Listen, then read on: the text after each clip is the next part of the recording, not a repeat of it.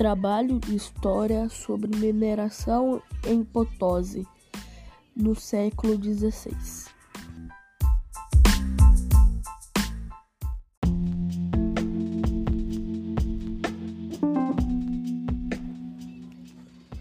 Em Potosí, quem realizava a extração mineral eram os indígenas. A forma de trabalho utilizada era por meio de mita, que era um sistema de trabalho conquistada pelo Império Espanhol, que era a concentração de indígenas em determinados locais.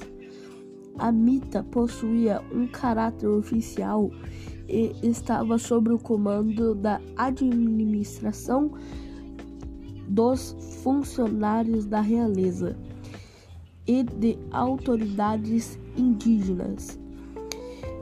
Segundo o censo de 2009, Potosí possuía 195 mil habitantes. É uma das cidades mais altas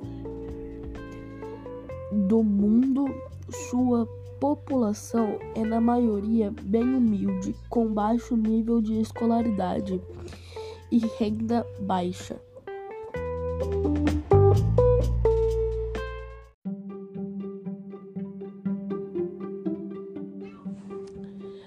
Curiosidades de Potosí. O Tinco.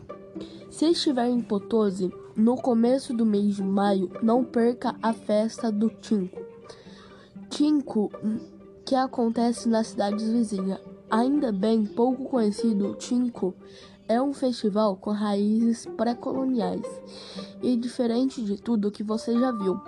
Durante o evento, várias lutas acontecem entre seus participantes, às vezes com pedras e chicotes. Mortes não são raras. Ainda que pareça brutal, a essência do Tinko não é violência, mas a prosperidade.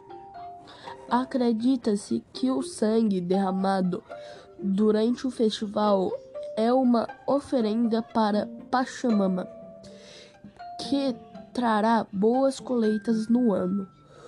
Os poucos turistas que se aventuram por lá estão seguros. Pachamama ou Pachamama do Quichua, Pacha, universo, mundo, tempo, lugar, e mama e mamãe, terra, mãe terra, é a deidade máxima dos povos indígenas dos Andes Centrais. Vários autores consideram Pachamama como uma divindade relacionada com a terra e fertilidade a uma mãe, o feminino.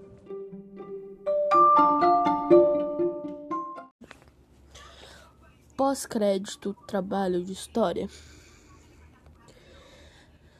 Pesquisa feita por Miguel, eu e Daniela, minha mãe. Áudio feito por Miguel. Eu.